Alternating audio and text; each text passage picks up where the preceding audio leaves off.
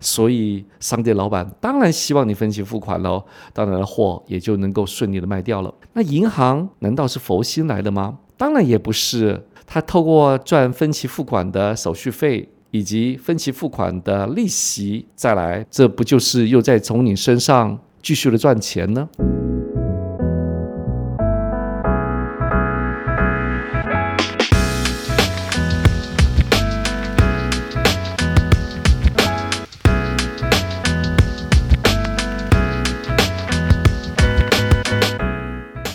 大家好，我是邱正红，欢迎收听。当你没有安全感，信用卡已经成为我们现在大部分人消费重要的方式跟途径了。当然，要谈论这个问题之前，我们一定要先知道这个所谓的分期付款到底是怎么来的。这故事呢，大概是在美国早期的时候呢，为了刺激消费的一种手段，因此呢，就推出了这样的方法。以前呢。买东西的时候呢，当然就一次付清。结果有些购买大型的家具啦、家电啊，需要的费用稍微比较高的时候，总是会因为一次要付清，所以会产生消费者的却步。聪明的厂商就提出了俗称的叫分期付款的方式，只要缴交起初的一些费用呢，其余的大部分的钱呢，都用分期付款的东西来缴纳。这么一来呢，消费者就感觉到他自己付的钱好像很少了。可以立刻的享受跟消费自己现在的东西，而感觉到自己的购买力也相对的变强了。信用卡分期就感觉到啊，自己对自己的钱好像使用起来更大的阔气，自然而然的呢，对这件事情也不放在心上，也就变成自己的生活方式了。在前一阵子的时候，连我们的掌握国家政财政政策的财政部长也大方的分享过一件事情：个人消费呢，能分期付款就分期付款啦，真的是如此吗？我们就针对这些的现象跟状况来了解一下喽。在讨论这个问题之前，我们第一个前提是先来理解一下。所谓的信用卡分期付款代表什么意义呢？其实它就是把你的未来拿来消费了，把你还没有是属于你的钱，把未来先来做支出了。怎么样才会变成了过度的扩张信用呢？我想，这也就是我们要关心的议题。当我们扩张我们的信用，就是把未来先做消费的时候，就等同了你每个月里面在减你的薪水一样。我们每个月努力，就希望能够加薪、工作增加，可是无形当中，竟然是我们每个月里面固定的分期付款，就是把我们所有的收入相对的下降了，也就是固定的每个月都在减薪。不晓得听众朋友，您有没有思考过这个问题呢？在我们过去的客户规划当中呢，我们有一个案例。当然，这一对夫妻呢，平时呢也都省吃俭用的，也看不出什么财务破口。一直透过需求分析的方式，充分的了解每个月的支出，发现，在平常的衣物开销里面也就特别的多。原来啊，是因为太太常常喜欢逛网拍，尤其是因为网站的档期的活动呢，呃，为了要凑一个每月买千送百，分期达到的金额才能享有，单笔的刷卡可能就没有了。也因为要回馈而扩张了自己的信用，最后太太也不知不觉的对于这种买到。赚到超额才划算的心情，捡便宜的态度，变成了生活的习惯。大家不晓得有没有注意到一件事情？商店老板为什么希望你分期呢？因为分期的时候，购买的能力相对就变大了，用小钱现在可以立刻取得你的购物消费的快乐，所以一来他可以把它货卖掉。二来卖掉之后获取它的利润，所以商店老板当然希望你分期付款喽，当然货也就能够顺利的卖掉了。那银行难道是佛心来的吗？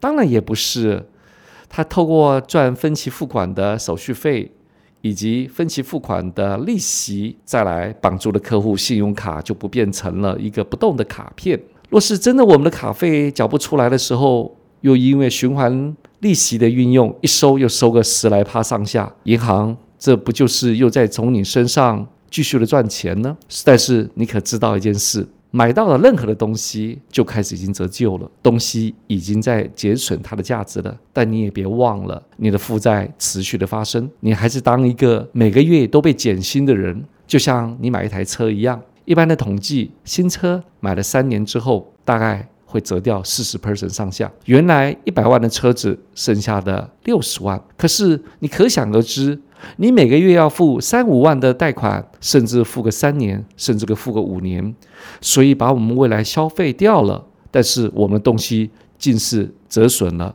这样一来一往，这是我们的生活方式吗？这值得我们的深思呢？分歧的好处，分歧的坏处又是什么呢？当然，从好处看，我们一定可以知道，满足了我们许许多多的购买欲，这种欲望的满足也是快乐的之一。只不过这个快乐呢，一下子等你东西旧了或用了之后，你的快乐就相对的递减了。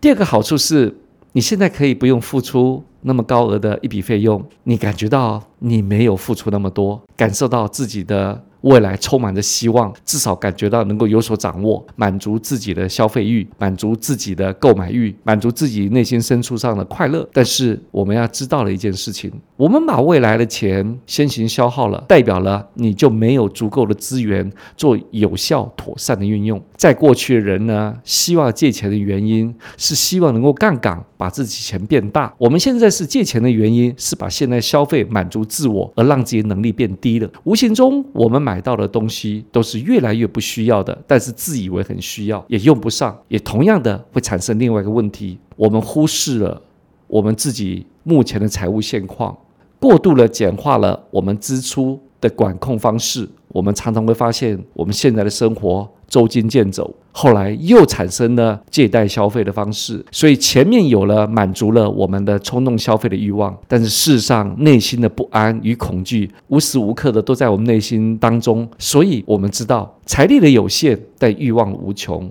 我们也不知道我们这样的分期付款，以为掌握了未来，其实上是消费我们的未来。过多的享乐，但造就于养不起的未来。对未来的不确定，就变成了大部分人生活的态度。这是我们想要的吗？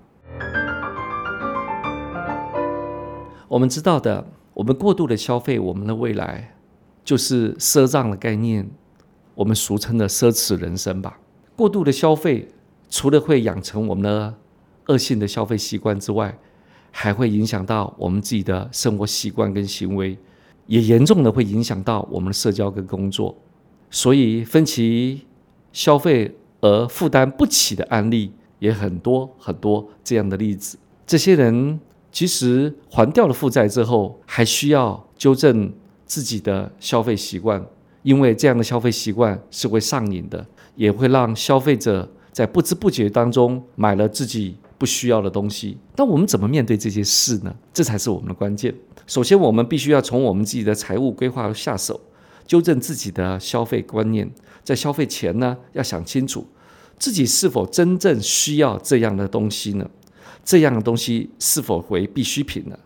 是否有其他的商品可以代替呢？买了这样的东西，我们的目的是什么？我们代价又是什么？或者过几天再想想，是否真的需要和想要这样的东西呢？当然，还没有掉进这种陷阱的朋友。千万也要注意，不要养成过度消费的习惯了。